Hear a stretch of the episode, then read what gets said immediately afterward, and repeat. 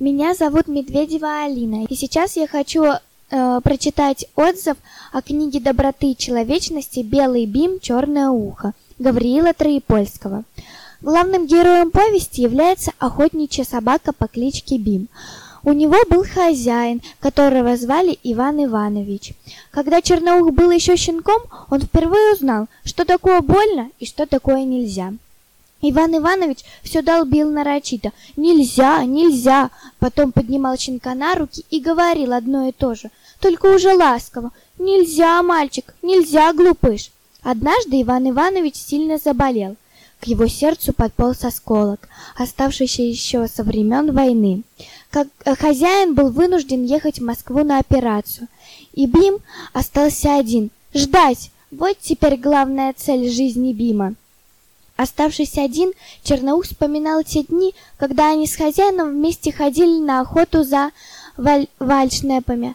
Глазами Бима я видела осенний лес, и вместе с ними видела и хотела насладиться запахом леса, природы, свободными минутками счастья.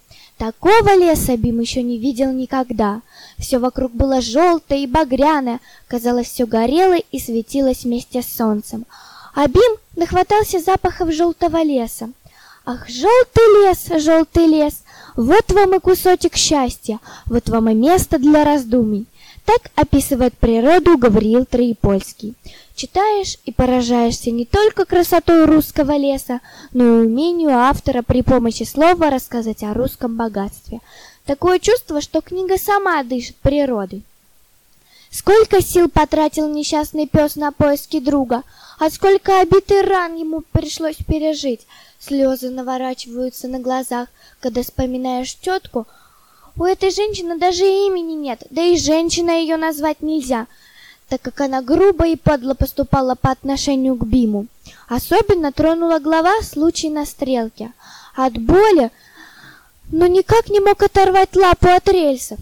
Когда я читала эти строчки, как же мне хотелось оказаться рядом с Бимом и помочь ему в эти минуты. Но среди бесчеловечных людей были и другие люди, добрые и отзывчивые. Мальчик Толик, девочка Даша, они заботились о Черноухе, приходили его кормить и выгуливать. Но Биму было не до этого.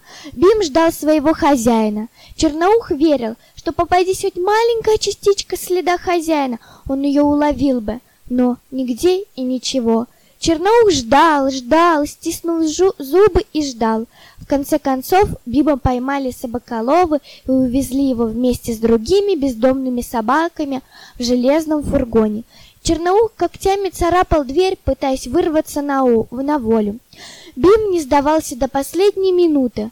Парадоксально, но Черноух обладает человеческими качествами, и самым главным из них является чувство доброты и стремление помочь другим в трудную минуту. Он трогательно поддерживает маленькую собачонку, которая оказалась с ним в эту трудную минуту. К сожалению, когда хозяин Иван Иванович нашел свои, своего друга, Бим был мертв. Его похоронили в лесу. Иван Иванович достал ружье и выстрелил ровно четыре раза, потому что столько лет было Биму. Вот и еще один след остался на земле, честь доброй, преданной и верной собаки. Но хозяин Иван Иванович никогда не забудет охотничьих зорь, подаренных Бимом, не забудет его доброты и всепрощающей дружбы.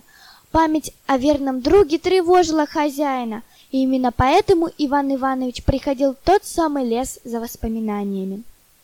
Книга «Белый бим, черное ухо» очень понравилась. Мне очень сложно передать те эмоции, которые я испытывала предпочтень... при прочтения этой книги. Автор сумел передать глубинные человеческие чувства и заставил меня очень сильно волноваться.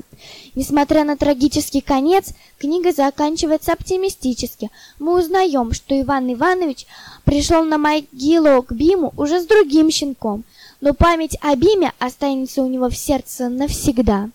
Белый Бим, белый Бим, он остался один. Вспомним тот желтый лес, что манил нас к себе — Белый бим был любим, но ушел наш бим.